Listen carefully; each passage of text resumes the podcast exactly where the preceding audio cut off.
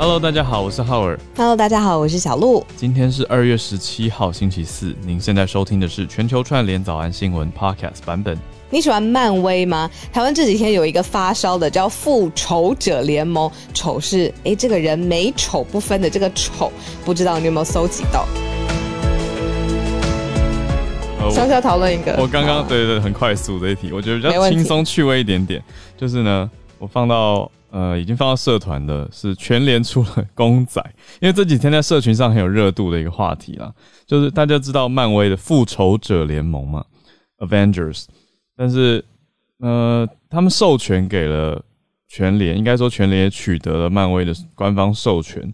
所以现在有一个活动是说，只要你买东西满四百块，就送你一个 Marvel 的英雄吸盘公仔，就是这种 action figure。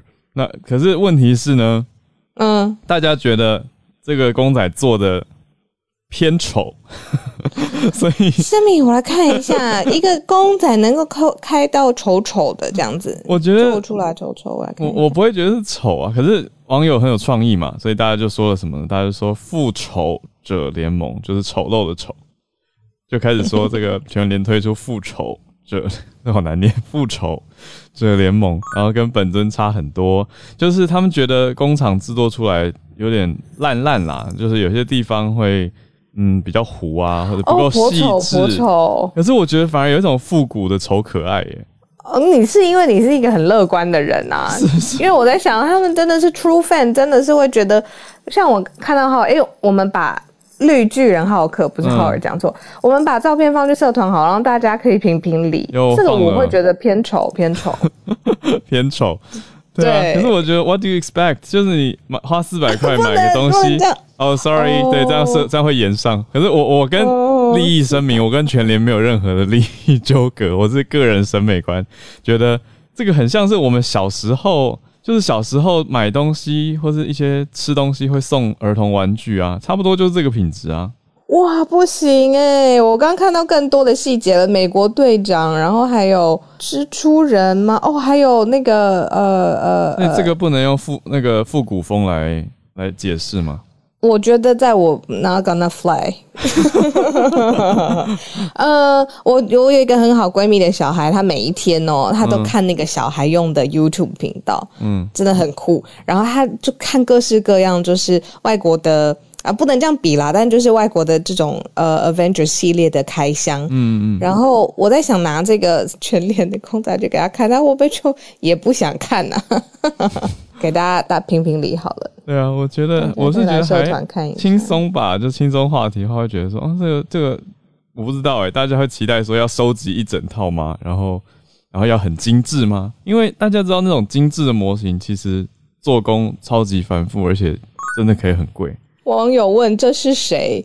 我觉得是这样的，因为 Avenger 系列他们印象深植人心，然后喜欢他们人真的很狂热，所以如果他用 Avenger 做的话，那可能要做好。但他如果是不用这个那么厉害的 IP 做，那就是要各种可爱复古，然后细节模糊就随便他，因为大家也不知道原来是什么样子。哦，那既然是得到授权，所以我觉得就是制造商边的的点，哦不是？可是我也觉得反过来在思考会不会是故意的，因为的确这样子社群上大家的讨论度就很哦，高讨论了一下，哦，懂懂懂。很多人还会说想要拿到真的很丑很丑的，然后觉得自己长到拿到的太正常了，所以就会贴出来，然后说啊好想要拿到丑的，所以就就变变成一个可爱的话题。好啦，哦但我觉得我觉得这里最有创意的是网友说复仇丑陋的丑复仇者联盟。好，因为我到现在啊，我都上去看 PPT 啊，嗯或者是看 d c a r 上面，大家留言，我真的都觉得好好笑哦。就是怎么新闻本身都已经不是重点，就很爱看大家留言，我到现在都还是乡民就是我。好，那这个是今天比较轻松的消息带给大家。那也跟大家预告一下哦，为什么今天提早轻松的还没礼拜五哦？因为明天礼拜五我们会用专题节目上线的方式陪伴大家。对，所以明天没有房间喽，大家。嗯，明天比较特别，因为明天嗯我会出差，所以机器真的没办法带着出去。那所以我们就会提早上传节目到我们的 Podcast，所以大家可以、明天八点应该差不多就可以听了。所以大家可以直接听 podcast 的方式。对，明天是我们的专题，那呃，所以也不会有串联，但是我们就整整做满一整集的节目。然后分享给大家。那这个想法呢，是说我们平常平常每天盘点四到五题的新闻，然后来自世世界各地的串联。但专题的节目的时候，我们就只有一个主题。呃，一个题目，然后好好把它谈满，然后谈的很仔细，谈的比较深入。那这是我们会两个星期啦希望推出的一个呃深入讨论的题目。那这个背后其实也需要很多的资源，例如说要邀访来宾啊，要事先做功课啊，然后我们制作人帮我们安排各式各样的时间录音等等。所以呢，如果在不会有压力的状况之下，我们房间有置顶，是我们的。呃，收咖啡的特殊传送门，是不是可以这么说？没错，没错，大家可以来支持一下这个咖啡。我昨天真是特别感到需要，也感谢大家的支持哦。那明那明天，所以明天比较特别，大家就直接听 podcast。好，所以我们就明天不会直播的开房的方式，可是已经制作出这个特别用心制作出来的专题深度节目，那大家可以期待一下，在讲心理学。好的，那我们来整理一下今天的重点新闻。那今天还是有串联，所以待会到八点半的时间还是有全球串联。我们今天的选到的四则消息呢，会先从美国开始讲起。连续这几天我们都有提到的乌俄哦，乌克兰跟俄罗斯之间的冲突，在昨天宣告稍微缓解。那我们继续再看俄罗斯的情况嘛。那现在美国的官方司令部呢，这边是提出了警告，说中国，中国竟然也进到这个，嗯，现在在乌俄之间的冲突，怎么去看这件事情？是讲说中国可能利用这个乌克兰危机在亚洲挑衅。我们待会来，嗯，跟大家分享一下美国的司令部是怎么样的想法。那我们来看到第，等一下第二题呢，则是英美之间，他们在担忧说数位人民币可能有巨幅的影响。因为怎么看呢？就是说，光是在北京冬奥的期间，交易就达到交易额是达到二十亿。那英美是担心这个数位人民币会影响跟改变世界金融的体系。来聊聊数位人民币。那第三题则是跟环境有绝对的关联、直接的关联，在讲的是暖化之后啊，还有水源减少之后，现在日本的绿金。其实，什么叫日本的绿金呢？啊，绿色的绿，金融的金，绿金算是用来形容山葵的一个称号。说日本的山葵现在正在面临消失的危机，这样大家会不会担心有点吃不到这种日日系最新鲜的瓦萨比呢？好，那我们待会来聊一下。最后呢，第四则则是丹麦告别了口罩政策，现在也不打算要打疫苗了。丹麦准准备宣布说，直接。不再施打疫苗是什么样的消息？那个非常前卫的放飞的 北非学长姐，昨天我虽然在忙，可是也听了听到我们有丹麦的新同学加入，所以今天也算有一个呼应的互动。好，我们就先从美国司令部讲到说中国是利用乌俄来挑衅开始。嗯，就是他可能做的一个预测。嗯，这是来自于美国太平洋空军总司令的警告。嗯，就是说呢，现在在呃乌俄的状况很紧张的时候，看到中国可能是已经大方面的呃跟俄罗斯来结盟，或者是要支持俄罗斯，那这件事情。去往下推测，它到底会发生什么后续的效应的时候，就是来自美国太平洋空军总司令的警告，就是说接下来中国会利用乌克兰的危机向亚洲来挑衅。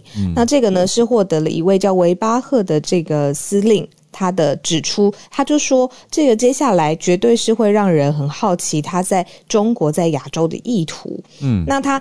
很很在解释整个脉络的时候，因为这是对于未来的推测嘛，他很特别，他一直用印太这个字来取代亚太的这个字，就是说中国接下来在印太的地区会做出威胁，他一直用印太，希望。就是把这个中国的角色也希望弱化一下，而是强调这个呃整个印太联盟的整个区域性的重要性。嗯，那呃北京最近就是被谴责，就是说呃中方在这个特别的时间点呃跟中呃俄罗斯坚定的站在一起。那接下来如果呃势力扩张的话，会不会也利用这个势头哦转向去对呃南海的关键的岛屿还有相关的环礁来进行它的控制？那这个是最近美方呃提出来的一个警告跟担忧。嗯，我觉得可以放在一起看，蛮有意思的是这几天布林肯是来到就去澳洲嘛，那反而是去投入了 Quad。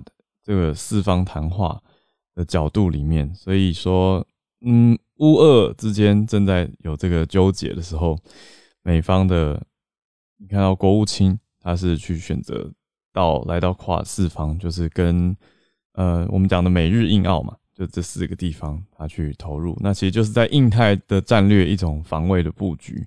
那另外也延续去年我们就早安新闻跟大家报到现在的 AUKUS。就是美国、英国跟澳洲之间的这个联盟，其实也都是在应对这个印太啊。所以，嗯，至于现在美国这边的司令部总司令他所想的中国，他认为，呃，这个这个意图，我觉得当然是是一个角度，也不是没有听过有这个解析的角度。那我们来看看，实际上对，实际上到底是不是？有这样子的状态，就是说，把乌俄跟印太之间的政治关地缘政治关系来。特别放在一起对比分析，那可以看到什么样的连接？那讲到中国，我们可以继续来看，就是最近中国发生的事情，自己发生的事，然后外界是怎么评论的。例如说呢，以金融体系上面来说，就出现了一个很大的讨论题，就是其实早安新闻之前也讲过，就是中国现在很积极发展的数位人民币。一开始的示示范呢，可能是一个车站里面可以用数位人民币来交易，结果呢扩大当中，一直到这一次北京冬奥，说像现在参赛的运动员。还有教练团，北京都很大力的推荐他们使用数位人民币。那有一些专属的商品，比如说每次冬奥的时候、奥运的时候，周边嘛、徽章啊、智慧手表啊，甚至是你没有手机上面进行，就是应用城市上面的交易，也可以用这些物品哦来交换哦。所以很多很多使用数位人民币的方法。嗯，但是呢。这个规模首先很大，已经有了二十亿的这个交易量了。嗯那这个英美国家就很担心嘛，会不会来对世界金融体系产生冲击？那另外一方面担心的点就是说，会不会因为这数位人民币铁定是需要有一个应用程式来进行记录啊、交易啊，然后各式各样的应用都在，我们可以把它想象成一个 A P P 好了，来上面使用。那中国政府会不会？这样子进行监管，或者是比如说，我今天是一个来自外国的选手，但是我因为装了这个数位人民币的使用的应用程式，那里面的这个数据就遭到了监控，那甚至是离开了中国之后，这个数据到底归谁所有？现在其实这个模糊空间是大家所担心的。嗯。路透路透社的报道嘛，就是说现在已经在测试，才在测试期间的交易额就已经达到二十亿人民币，换算成台币大概是八十七亿新台币，所以大家就是知道这个规模是蛮大的。不过讲到数位人民币，我自己的疑惑是说，本来就已经行动支付好多年，可是，在手机里面，你说有一个 App 专门是数位人民币，是现在的状态嘛？那现在还要强调的。是说这是一个中国法定货币的数位形式，那开通数位钱包来畅想新的支付体验等等等。可是就觉得，嗯，这个支付体验没有很新啊，因为界面看起来也是扫这个一个条码或者是 QR code，或者是你往下滑也可以用 QR code 来收款，那也可以存款，就是看起来就是一个我们既有的数位钱包。所以我是想请，如果我们这边有些听友，我知道是从北京、上海等等城市、对岸城市收听，所以如果你们呃希望可以补充给我们，要不然我会感觉说这跟支付宝真的很像哎。嗯嗯嗯，我在猜，可能是因为这是一种全新中国政府自己发的数位人民币，它在应用上面会不会跟其他的金融体系脱钩？然后等于是他自己有更中国政府可以对于他自己发行的这种数位人民币掌控度更高，然后它的发行量啊，它的交易范围啊。然后我刚刚还看到一个，就是对于第二层面来说，隐私，刚刚有说。就是在北京奥运时间，就是有人蛮多国的教练都希望选手是用抛弃式的手机进到中国里面，不要带自己私人的手机。嗯，哇，蛮颇颇这改变颇大，很像谍报片。运动员要对要注意好多事哦。是啊，有前几天有看到这个消息，对，所以我觉得你讲的非常非常合理，就应该是这个方向啦。那有趣的是，欧美国家既然在讲说担心。啊，治安啊，或者隐私等等问题啊，那他们后续有什么可能的应对呢？欧美国家的说法跟想法是偏向在讨论说，之后也要推出，有可能明年会有数位美金，因为美国从去年五月就也在研比较积极的研究数位货币的发展。有听友开始传一些纸飞机过来，谢谢谢谢。可是我的界面这几天怪怪的，就是我会先看到纸飞机跳出来，可是我到纸飞机区的时候。又点不到，又没有出现，所以我没办法最及时的点开纸飞机。没关系，我们慢慢来，给我们一点时间。对啊，而且我很多都是呃大家当下传，但是我可能隔天我才会收到通知，就是有那个通知的点点，我就觉得很不好意思，我没有当下及时的，比如说传到话，或者是，而且有些是及时，有些又是明天或隔天，这个我就觉得系统 加油好吗？Clubhouse 加油好吗？已经很少喊了，因为觉得进度就也喊过了，对啊，哎呦，已经很少喊了。好，哎，讲到哪了？讲到这个数位人民币，它可能是要跟目前的、目前的、目前等于是说，呃，实体人民币或者传统法币的数位化嘛。可是数位人民币又会看起来又是另外一支系统，所以也许他是想要做一个脱钩。或者是有有一个分别性出来，那在国际金融上可以有不同的角色，那在政府端又可以直接的我掌握，所以这是蛮可能的一件事情。对，只是刚才讨论是我自己的好奇啊，就是那跟目前的到底差别在哪里？因为使用体验很像，可是你讲的很好，我觉得后台其实影响还蛮大的，也就是差别还是蛮大的。也就是它它是政府发行的，好，那就也又不是透过再透过。银行了吗？可是它有好多不同的银行可以选，就你开通匿名钱包的时候可以选择银行，那银行就有好几家，什么中国工商银行啊、中国银行啊、交通银行啊等等等。好，我们来到第三题哦，讲到绿金，这次刚刚讲的金融，可是现在这个绿金 蛮特别的，是山葵。哎，你爱吃日本料理吗？我怎么没有印象？爱吗？那你有在就是日本料理店吃过新鲜现磨的山葵吗？就是它很粉嫩的浅绿色，然后有一种新鲜的新鲜辣味，超好吃。嗯。那它是佐料的时候就被称为是绿金，因为呢，就是它的栽种啊不容易嘛，然后呃又比较稀少一些，然后呃在日本的料理里头，就是如果是吃那种一包一包的瓦萨米。好像没有比就是新鲜现磨的瓦萨米来的就是提味这样子，然后也会改变一些不同的味道。但是现在呢，出现一些改变了，就是说，呃，现在出现了消失危机，因为呢。呃，在不同栽种的这个过程当中，尤其是在伊豆半岛上面种植的这个山葵，这个佐料越来越少了。主要是因为干净的山泉水它有减少，还有因为少子化的问题，让现在呢不同种山葵的农户，他的下一代可能一来人比较少，二来就是也可能想要往都市发展，然后不想继续再种当这个农户种山葵的这个农户，那所以后继无人啦。所以现在呢，发现。一个呃产量大量减少的状状况，那尤其是发生在日本的静冈县，这个是过去最大山葵种植的地区之一，那也被称为是山葵的起源地。嗯，但是这是《纽约时报》就报道出来了，说接下来会遇到很多的挑战。那现在有点后继无人，然后这个绿金消失危机。哇，这个产量降了很多哎，这十年来。在静冈县的山葵产量下降百分之五十五，下降百分之五十五，就过半的减量，对啊，就少一半呢。这十年来的产量，哎，每年本来是有很大量的供应，现在越来越少了。嗯，就变成一个保护山葵、保护瓦萨比，保护瓦萨比的原料，应该这样说，是一个当然对日本料理界来说是重要的题目。那其他地方也有生产啦。不过回顾一下历史来讲，静冈的农民从四百年前就开始把山葵作为农作物来栽种了，所以这个地方的山葵其实也一直以来是比其他地方来的贵，因为静冈很有名的山葵，它还有特别的品种，那品种名称是叫真妻。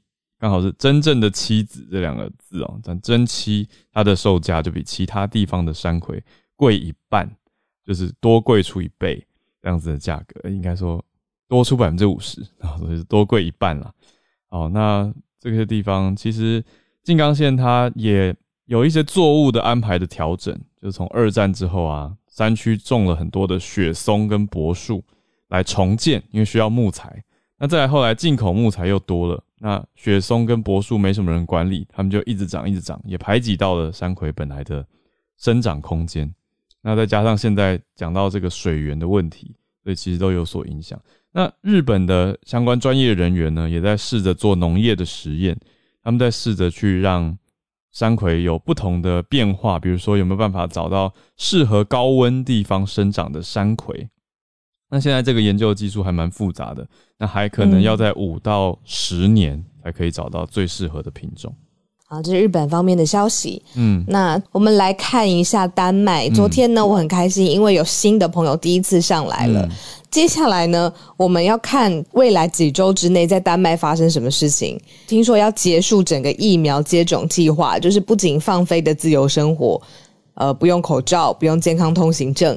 现在呢，呃，它本来就是已经是欧洲联盟第一个解除几乎所有防疫限制的国家。嗯，但是呢，最新发布的这个新闻稿表示说，呃，丹麦当地的国家卫生委员会嗯希望呢，未来啊几周好好来看这个疫情的变化之后，二月底前渴望来有可能哦。可以来结束疫苗接种计划，就是疫苗，他也他他也不做了，就是哎，这怎么意思啊？嗯，这个待会可能可以请就是孔医师，嗯，因为孔医师昨天跟我们分享的时候是说他有在看丹麦的这个数字，可能也有看到有一些变化，嗯，而且是希望说哎还是要稍微保护自己。那现在是哎，丹麦他自己说二月底之前可能连疫苗也不打了，各种放飞，对。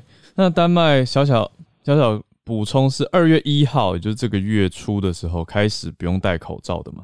可是现在这个新消息讲的是不不打疫苗这件事情。那在官方新闻稿公告里面，他是说从经验知道，随季节变化，染疫人数会减少。那首席医疗官呢，则是说，随着疫情消退，还有季节的改变，我们给第四季会是没有意义的，所以就没有要大家去。再施打疫苗哦，懂了。可能他们三季的这个覆盖率是很高的，嗯，所以也觉得说那就不用继续。我们待会也可以听听补充。不知道昨天新朋友今天还在不在？我来聘他一下。嗯，然后他们官方也说到说二月底就是要宣布结束疫苗接种计划的日期，所以不是二月底结束，而是二月底会宣布什么时候结束，但是也不久了啦。那他们当然重点还是接下来几个礼拜，国家卫生委员会会严密监控疫情的演变，来确保，那就会等于是再给大家，应该说再给国家大家观察一个多礼拜的时间。那二月底的时候就会宣布新的计划，因为他们说之前已经打的高疫苗接种率的人里面，很明显有高保护的免疫力。哦，理解。嗯，所以就像我们刚。推测跟认认知到的一样，就是现在施打率是蛮高的。嗯，我前两天呢看到就是呃呃，创作者台客剧场他在他的粉丝页公开征求，他希望可以了解就是反。对打疫苗的人，他的想法跟害怕，或是他的原因到底是什么？因为现在有一种气氛是这两群人支持跟反对的人根本互不理解嘛，或者是一一上来就杠上了，就觉得你怎么这样反科学，或者你你又怎么知道未来会怎么样什么的？就是其实没有互相理解的这个桥梁。然后我看台客剧场来征求的时候，我会很想看呢。如果他最后整理出来，就是说真的是很反对、不想打疫苗的人，他的主要的。担心受怕，他的恐惧是什么的时候，我会想要理解他们。嗯嗯嗯。好啊，对啊，我我那我是我我有看到那一则贴文，那光是在那则贴文底下就已经吵起来了。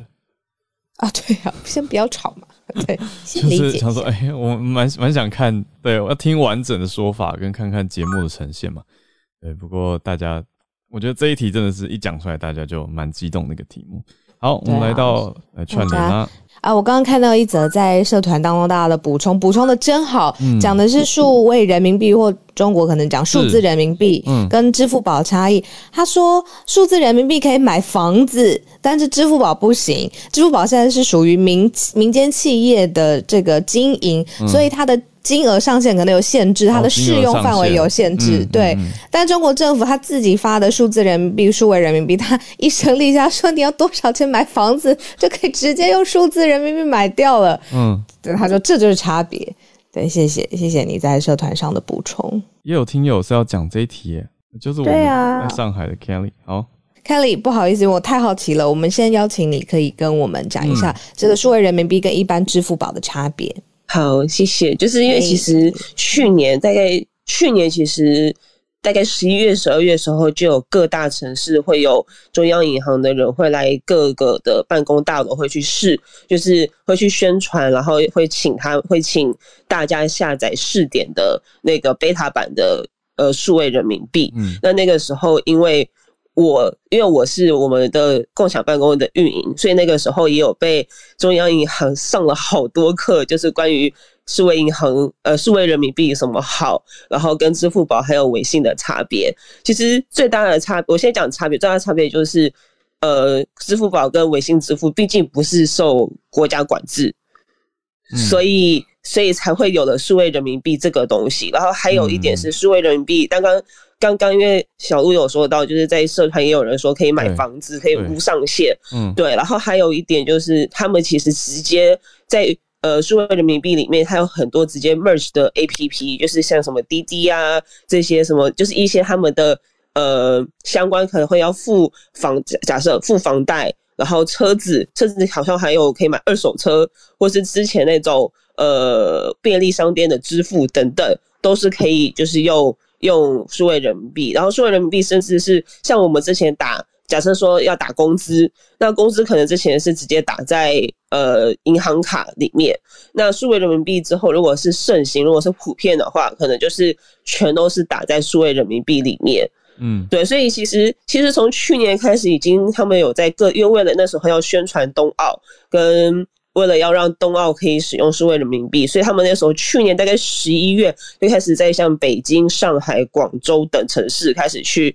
试点这些 A P P 的使用。可是那个时候还不普遍，嗯，可是他们的使用方法就是像刚刚说，真的跟跟支付宝太像了。嗯，那那我那个时候，因为其实我是。台湾人嘛，那那个时候台胞证，其实那时候如果说我要 merge 我的银行卡的话，就是 merge 我有的账号，其实很麻烦。嗯，就那时候我用了同事的去使用看看，其实我就讲我用同事跟同事使用，其实都回答一个真的很难用，因为它其实叫出那个二维码没有像支付宝跟微信支付来的那么体验没那么顺。哦，对，体验没那么顺。那它其实我当有看到，它现在可以在各大 A P P 上面，就是 Apple 跟 Android 好像都可以下载了。然后我有把我的账号叫回，其实都一样。它就是其实现在它它现在其实就是在一直在尝试的，就是说除了冬奥在用之外，它嗯，我同事昨天还有用，然后他还有跟我说，他因为我们的因为中央银行有再来我们这边，然后也有问说，哎，那用的怎么样？嗯，对。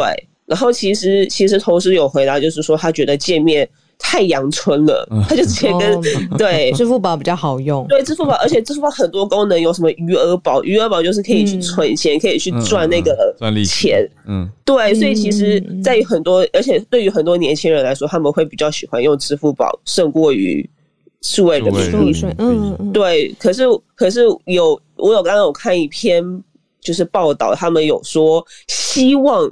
希望数位人民币呢是一个普遍发行的一个 A P P，就是我觉得再更直白一点，就可能希望是可以直接取代了，就是支付宝跟微信。对，对，所以我觉得冬奥其实也是一个试点，就是看看呃这些选手们怎么样，然后可能会再试着，就是因为现在我看已经有十几个城市都在使用，都在使用这个。呃数位人民币了。嗯对，所以我相信可能不久之后，说不定可能真的有一天，可能大家就会只只能用数位人民币取代支付宝。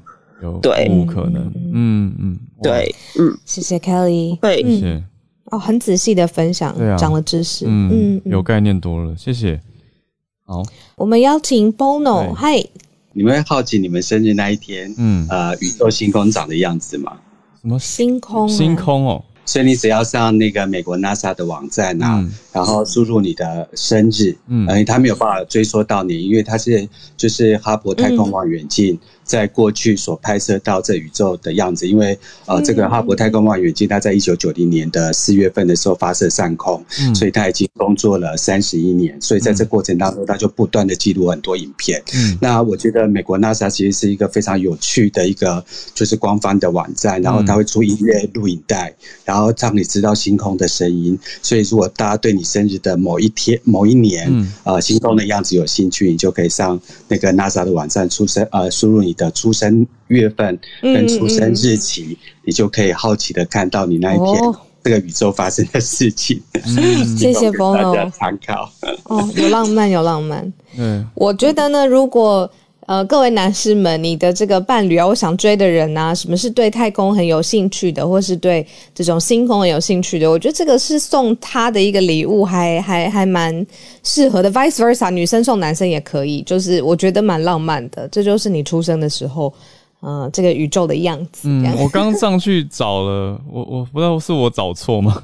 因为我我找到我搜寻 NASA birthday，然后就看到一个哈勃望远镜看到的，可是我没办法选择年份，这有点可惜。可是我可以选月跟日，所以它出现给我的是前几年的，也不错。啊，没错。哦哦哦，对对啊，它拍摄到我那一年，刚好就是一个矮星系的互相作用，嗯。然后就有某某一个就是恒星，就是那个 Wiki Spa，它正在恒星的形成，嗯。然后我觉得它对我的宇宙工业啊这种生命的力量，我就觉得哎，原来我不是呃孤独的出生在这个世界，哦懂有一个懂了。星星也出现在这个世界，嗯对，哦，嗯嗯，是有不同的 angle 可以看我们的人生这样子。嗯，我我我很想看到真的是出生那一天的画面，可是现在还没办法做到，太贪心了。NASA 加油！！NASA 加油，而且这个哈勃望远镜呢，它应该会在二零三零年或二零四零年除以吧，期待它不知道会不会再发现什么新的事情，嗯分享有给大家。对我们之前早安新闻有讲到，已经有新的望远镜上去了，对啊，所以这个旧的也即将要除役了。谢谢 Bono，我们再继续邀请 Moya。嗯英国这边的通膨，呃，我们在英国已经没有人在讲疫情了。如果你还在讲疫情，人家会跟你讲说 it's already twenty two。好，我可是我要讲一件更悲惨、比较 forward looking 的事情，就是英国的通膨呢，它在过去的十二个月内攀升了五点五 percent。嗯然后在看通膨都是，比如截至今今天为止，然后从过去十二个月来看增长了多少哈。那它的消费者物价指数呢，也处于这三十年来的新高，所以整个生活成本的增加，造成非常多家庭的财务负担加重哈。然后涨幅最高的呢，是很基本的，譬如说衣服、鞋子，然后再来是家具、二手车，然后还有能源、燃料成本。那房地产方面呢，房价跟租金的上涨哦嗯，它也变相助长了整个通货膨胀，所以甚至预计哦，四月份的通膨会高达七 percent。好，嗯，那这些生活费用的成本的上涨，它来自于很多不同的原因哈。嗯那有些可能是来自于物料的短缺，那有些可能是在疫情期间 lockdown，甚至在英国脱欧之后造成很多服务人力的短缺。嗯那我举四个例子来看一下，就是这些物价的上涨，在我的生活里面有多么的恐怖哈。嗯第一个就是房价，嗯那英国的房价，它在二零二一年的时候，全国平均涨了十一 percent。那这这这很可怕，房价这么这一年涨了十一对 percent 啊。对，那它最主要的原因就是它在二零二零到二零二一年。呃，这个你知道是疫情期间，政府为了刺激消费，嗯所以政府它就免收你买房子交易的印花税，哦然后所以通常大概五十万以内，五十万英镑以内的房子，它可以免收五 percent，嗯那是非常多的，所以就非常多的人，他就趁这个时间买房换房。嗯那五十万的房价，它是个什么概念？哈，通常离伦敦一个小时以内的这些卫星城市，四大房的独栋新的建筑，大概就是五十万上下而已，它算是非常棒的。那乡下一点、旧一点的房子，大概就三四十万。那全英国啦，有有，譬如说伦敦很贵，跟乡下很便宜，全英国的平均房价其实也才三十万而已。所以五十万以内免印花税，对很多人来讲是很大的鼓励，让他们去换房。嗯，我刚换算一下，五十万，不好意思哦，五十万英镑大概就是新台币一千八百万。对，一千八百万，对。哦，谢谢。英国房价是很便宜的，在英国买房很便宜，租房很贵，这跟英这跟台湾是完全相反的这样子。所以英国的就是，如果你买了房子拿去租，你的投保率有六 percent 左右。嗯，所以很多人会买房来投资这样。可是因为买房真的很便宜，好。然后再就是在疫情期间，因为大家都几乎都在家工作，减少通勤，那在那种人多拥挤的大城市工作，其实也增加了染疫的危险，所以就有非常多人他就搬到郊区来生活，那生活成本。也比较低嘛，所以有很多人实际是赚伦敦的薪水，可是住在我们这种乡下地方，这样，所以导致整个郊区的房市交易非常的热络。那像我自己居住的小镇，其实才两千多个人，然后离伦敦开车一个小时，搭火车半个小时，就会成为这些人的首选。所以我的小镇过去的房价在两年内涨了三十 percent。哇！对，所以我我对面的房子一年了都没有人搬进来住，可是它已经被吹就是交易了三次了，这样子。好，好，所以这个是一个房价是最主要的原因。那再就是人力短缺，哈，脱欧造成了很大的影响。如果各位记得，就是去年底的时候，你在新闻看到一个非常 ridiculous 的，就是英国人排队在加油。你可以排两天加不到油，我甚至早上四点去排，排到中午我才加到油。嗯，好，然后超市就是货架整个是空的，然后进超市买不到什么鸡蛋、蔬菜、卫生纸这种，然后找不到加油站这样。那其实最主要的并不是没有油或没有物资，而是没有卡车司机来送货。对，所以导致这些日常生活用品的短缺。那这些卡车司机其实一开始他是在 lockdown 期间没有工作，所以他就回家乡了。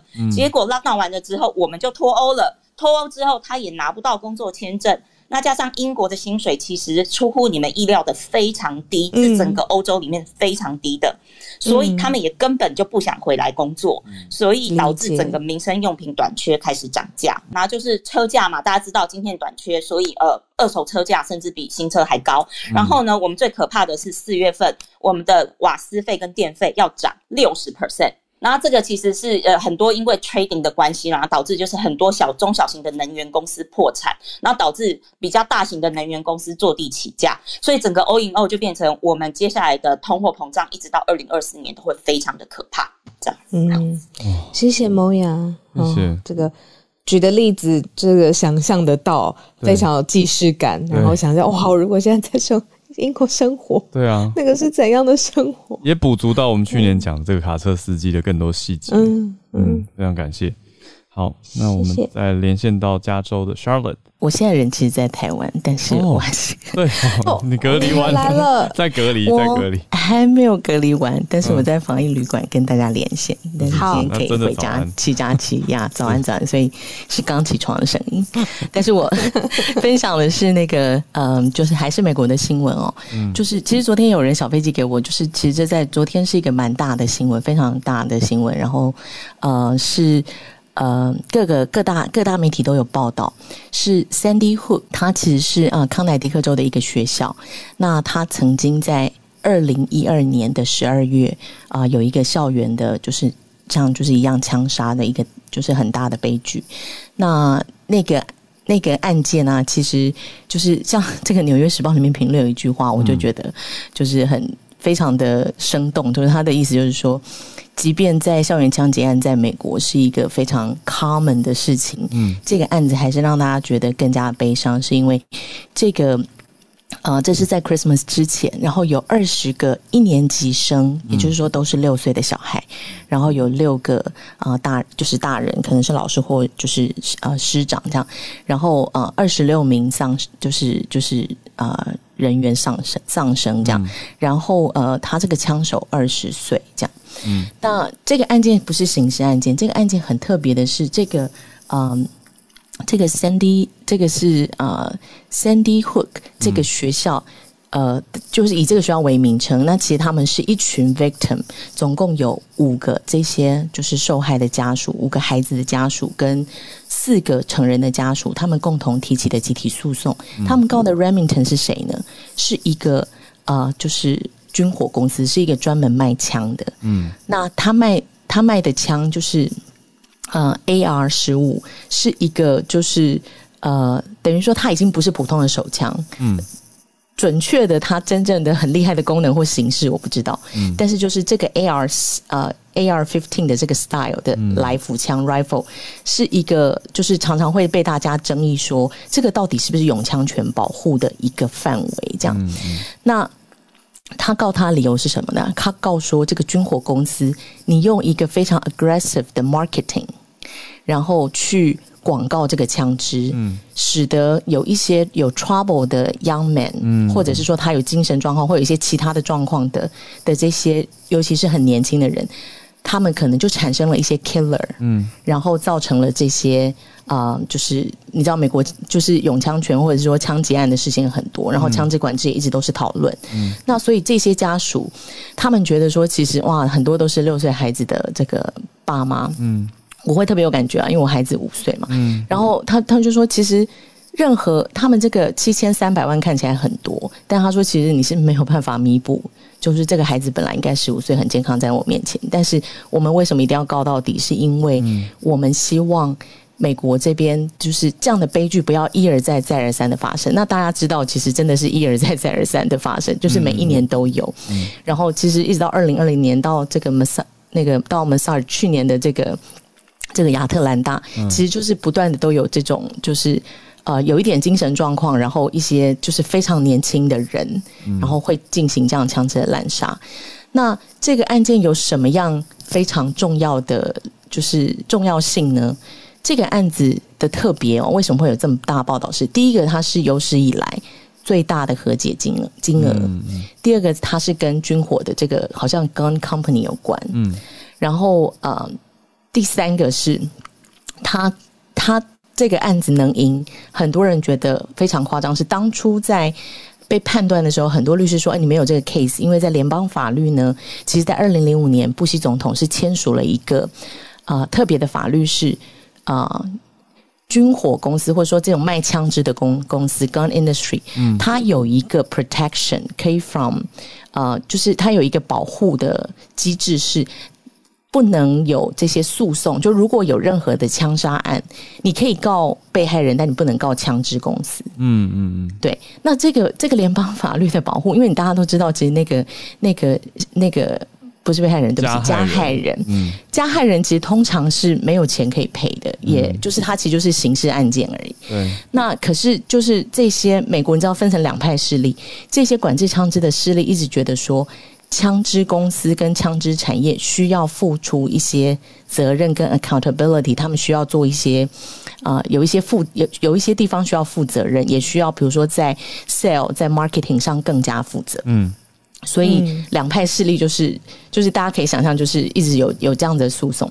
那所以很多州的没有不能说很多州，对不起，很少州的法。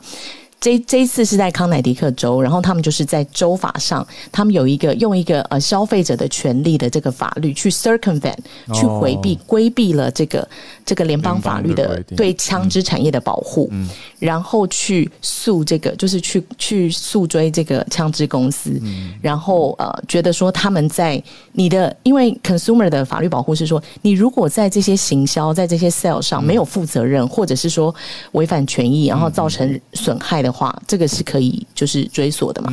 那这个东西 circumvent 之后，又造成一个这么大的和解金额，很多人就觉得说，哎，那是不是枪支管制的这个曙光有谱了？就是说，好像接下来很多军火产业会不要说军火了，军对，应该说枪支产业会受到规范。对呀。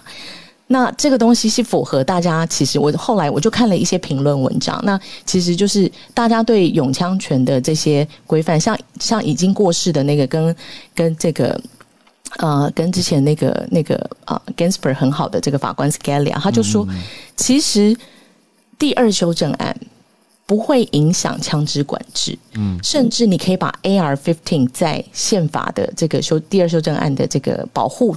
之外，为什么这么说呢？因为第二修正案当初是为了美国立国的精神，民兵他觉得。呃，这个民兵起义就是你可以防止专制政府，因为如果只有政府有枪杆子，其实人民完全没有反抗权利。这个基本，甚至到后来的自卫，它都是一个最不能说最低啦，就说它是一个呃起于良好规范的自我防卫权。嗯，这个东西并没有否定枪支不应该被呃，就是。呃，无限度的，然后 aggressively 的，或是泛滥的被出售。嗯，其例如说，你应该有执照，你应该有这些训练，你应该要上课程。嗯，对，然后对，所以这些东西，他们就觉得，就是大家可以想象，这个这个案子过后，就是又有很多讨论。那当然就是。枪支公司的反驳就是说，这个案子不会成为先例哈，因为其实这个这个 被告的枪支公司，它其实是让保险公司去代位受偿，嗯，然后是保，然后他们同时宣告破产，然后他们觉得说这个东西完全就是一个。对，所以其实他们做了一些法律诉讼上的操作，然后就把他这个案子和解掉。嗯，那所以枪支公司这边也还在算挣扎吧，觉得说现在也只有纽约、加州、康乃狄克州少数的兰州有，那这个东西不会成为常态，不会成为 common，所以这个 federal 就是联邦法还是会保护我们这样。那就是两派的，那就跟大家分享。嗯嗯，谢谢 Charlotte，谢谢。哇，枪支的议题，对，攻防还是继续上演着。嗯，那我刚才去看了 AR 十五，真的是冲锋枪，对，所以你说卖对，就是好像一个很可怕。他们说是在许多的呃游戏里面，嗯，会放的模型，更有很多很 aggressive 的照片。嗯，对，谢谢 Charlotte。嗯，继续。继续来邀请张医师，关于说那个长期新冠症候群的问题，对，就是我们所谓的 long COVID 的，就德国州，对对对，十二周之后，如果你有持续症状。或者说你有另外独立出来症状，然后没办法归类到那个是其他的呃疾病所造成哦，那可能之前有感染过的话，那就是可能是个 long covid 的一个相关的症症状了哈。啊，那今天这个是因为在昨天这台湾新闻其实应该是说有两项报道，但台湾新闻只有报其中一项，就是英国安全。卫生局哈，他那个有发布一篇那个把十五篇哈过去的文献把它 review 起来。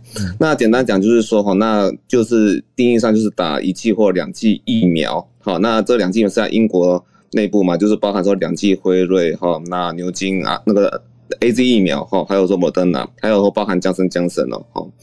那基本上就是这个，我我想一开始会很直观，我们不会违反我们的常识哈，就是说在六十岁以上的病人哈，那在如果说一开始哈我没有感染，那我打完疫苗，不管是一剂或两剂之后，那那个呃后来感染的，只要后来都都感染了 COVID nineteen，那后来在后来得到 Long COVID 的几率机会哈会越来越低。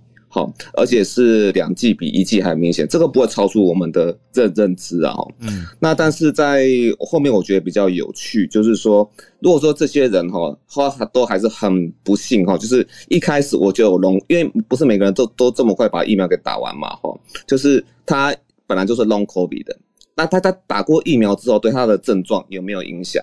好，那先说结论，百分之七十哈不会因为说你有 long covid，然后再打疫苗之后症状哈就会有所影响，大概大概大百分之七十这样。那但是有一部分人哈，那那个。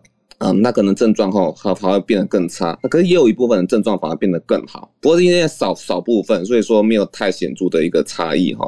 那当然是说也有一部分的报告，因为它十五小，对不起，医院在广播，听到背景广播的声音，对对对，拜拜拜拜，没有问题，我们证明我们这是一个 live 节目，live 的，嗯，好，我值班结束后，所以大家下，对啊，谢谢医师，江医师都在值班结束之后来加入，对对对。对对对，我刚刚把它讲完哈，就是还有一项比较有趣的是说哈，他那个呃，在病那 long co 已经有 long covid 的病人打完疫苗之后啊，有些会表示说他会短暂的改善他的症状，这点比较有有趣啊。好，那上面其实我觉得是英国安全卫生局哦，他讲的东西其实整体而言就是。你打疫苗其实对减少我们的那个长新冠、新冠长期慢性症候群是有所帮助。这个整体来说不会超过我们的那个呃直观了哈。那但是接下来就是有一项就是。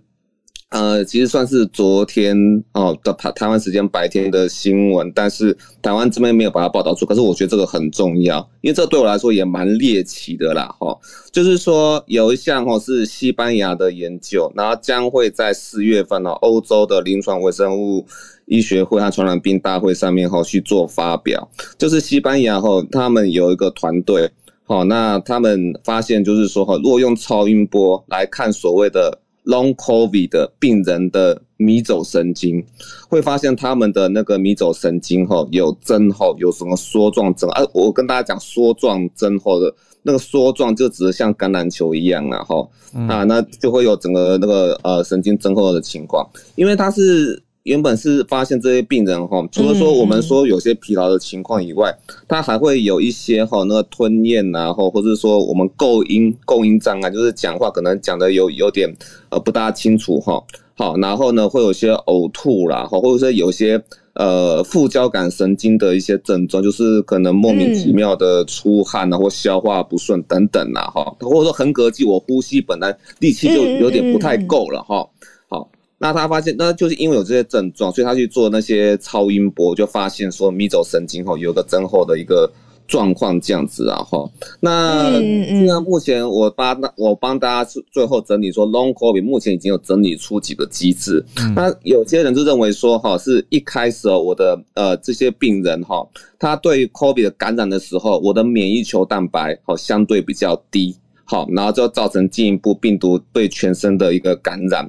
那那那接下来就是说，它会感染血管内皮细胞，这是比流感更进一步会感染全身的血管内皮细胞，会引起一些哈一些凝血功能的刺激。好，那所以说可能影响到脑细胞，那影响到那脑脑血管循环哦，就变成说像是脑雾这样子哈。那影响到其他器官的话，可能会造成器官的血液供应不够，变成器官相关的衰竭。嗯，那另外说也有一些哈是认为说对神经有是是哦，对对对，是好，对我们时间对啊，哦，听到了，好，我刚才那没关系，那我就讲到，谢谢谢谢江医师的分享，特别谢谢。哦，我也特别谢谢 Bernard，因为 Bernard 等了非常非常久的时间，但是为了不让大家耽误到上班的时候，那他刚才也。主动的谢谢浩尔协调，然后也把时间对，就是协调给孔医师。对，谢谢 Bernard，等等这么久的时间，我接下来好好邀请你。这边三到十一岁开打疫苗的事情，我觉得我们可以来慢新闻式的后续再追踪。所以非常谢谢 Bernard。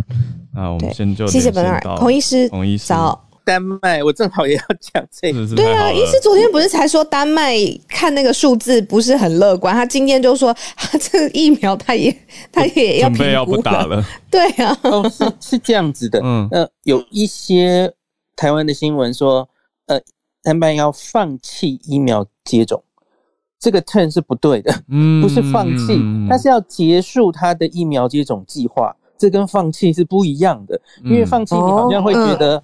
哎，打呃反正打疫苗也没有用，我放弃了。不是不是，那我我虽然他们哎，我不知道丹麦官方文字是什么，可是我用 Google 翻译看了他，我现在正打开，就是他他到底那整篇声明是怎么说的哦？他其实考虑了蛮多的哦，他主要就是公布说他们要结束他们这就是这一年来的这个。大型接种计划，嗯，那尤其是呢，它主要两个，因为很多国家现在已经在考虑打第四针了嘛，吼，嗯，然后对青少年以下也考虑要打第三针。那丹麦在评估了自己的资料之后，他是决定我们不会再对任何族群打第四针。然后不会对十八岁以下的人，当然也包括儿童，嗯，打第三针，嗯嗯嗯，好，主要就是这样。然后他要结束这个疫苗接种计计划，嗯，那如同浩文你刚刚说的，他们会在二月底就在正式决定那这个整个计划结束的时间这样子哦，嗯，然后他当然有一些淡书啦，他说原因主要就是他们观察这个，他们看到。呃，虽然我们每天这个感染还是很多人了哦，嗯，那可是他也看到一些迹象正在好转，最大的迹象应该是他的重症了，就如同我们在英国看到的，就是在欧米孔的疫情之中，重症插管的病人其实没有是没有增加的，甚至还是一路下降的哦，嗯，那丹麦现在很重要在观察的当然是 BA two 了哦，那个妹妹到底会不会比较容易有有什么性质的改变？嗯，到目前为止他们还是没有看到改变哦。就是虽然传染力也许比较高，这个我们知道了哦，那是不是？感染 BA one 的人还可以感染 BA two，这个目前没有确切的资料出来了哦。嗯，那可是总之他们看到那个重症的比例没有变高，所以对医疗没有造成太大的压迫哦。那所以他们预期，假如天气进入春天，又比较天气变温暖之后，应该是还好。然后他们主要的就是，如同你们刚刚也有说哈，他们已经打得非常好了。嗯，他们两剂完整注射超过八成，然后三剂加强针也超过六成了。哦，那所以打得很好了，所以他们觉得够了。那那再加上有很多自然感染了嘛，哦，就这个已经有不错的自然免疫，加上这么高的疫苗覆盖率，嗯，他们觉得短期内应该是不太需要再继续把疫苗打下去了。哦，嗯，所以这是昨天主要声明的过那个。这几个观点哦，嗯，那有些国家像韩国打第四剂已经要打了嘛哦，那针对一些老人家或是院的八十五岁以上的人哦，那丹麦说他们的资料，他们觉得应该是不用的哦，嗯嗯，那然后他们也有儿童，他们去年十一月做了为儿童决定哦，五到十一岁的儿童，那到目前为止打了大概五成。有哦，那他们现在回头评估一下这个效果到底好不好哦？他对于预防感染来说，效果没有之前他们想的好。嗯，那因为他说当时十一月做出决定是 Delta 流行的时候哦，嗯，针对 Delta 其实原本疫苗效果还不错嘛吼，那可是到了 Omicron A，防止感染的效果的确没有我们当初预期的好。嗯，那可是他说比较令人安慰的是哦。那，呃，我们我我比较少跟大家讲，有一叫 MISC，就是全身性的那个多多发性炎症，这个在儿童比较稀有，可是会致死的哈。嗯，这是在呃感染之后大概两到四周之后才会发生，西西方国家比较多。那他说打疫苗的儿童比较少发生这件事情，所以他们觉得在儿童打疫苗还是有意义然后。嗯，那可是他也觉得不需要打到第三季去了哈，那所以因此这就是最后结论啊。他说，当然我们还是可能会在改因应状况，可能会改变政策，比方说又出现了一个令人担心的变种株，或是有下一波大型疫情来的话，这个政策当然还是可能改变。可是目前他们就是说，大概这个整个大型的疫苗接种计划会结束。对我觉得不用。过度解读说是，哎，好像觉得疫苗没有用，所以不用打了。不，不是这种状况哦。他们是打的很好的，所以要停了。对，呀呀，嗯。好，谢谢医师哦，及时分析。这判断新闻标题听懂是一回事情，然后去想它的前后脉络又是另外一回事。嗯，对啊。谢谢医师。对啊，这样说起来真的不是放弃啦，应该比较精确的用词是停止推动。呃，应该说告一段落了，而且是把过去已经宣告的先要要暂缓掉了，停止。就是本来因为工位是一个连续性的政策嘛，嗯，是要把这些比如说大人的第四季跟小孩的第不是小孩就是比较年轻族群的第三季停掉，对，这才是比较精准用词。可是我觉得放弃是一个很快可以吸引到大家注意的下标方式。所以就会觉得，嗯，对这个拿捏之间，对他不算是真的放弃了，他是终止本来正在推动，可能已经做到了，他也不是不打疫苗，我觉得应该是大型接种计划停。对，可是你你假如还是想去打疫苗，他不会不让你打了，我觉得应该是这个意思。嗯嗯嗯，全民都上了一堂沟通课啊，工位课都是，对对呀。谢谢医师，谢谢大家，谢谢。啊，如同我们刚才讲的，明天明天我们就不开房喽。嗯，讲起来就有种呃，对。可是大家直接要听 podcast，就是对，在 podcast 上面要感谢制作人会一大早就上传，现在在最后八点大家可以听。对，然后一大早大家就可以听到最新鲜、热腾腾出炉的深度专题节目，也是很多听友都跟我们说前几集很喜欢，然后支持我们继续做下去，继续推出了。对，谢谢大家。那就明天早上我们就大家自己找时间空中串联 podcast，然后在社团大家 可以自己盖楼讨论哦。All right，那我们就明天在社团见啦。明天社团用文字跟大家聊聊聊。好，那我们就下周一继续串联了。大家预祝周末愉快，大家拜拜。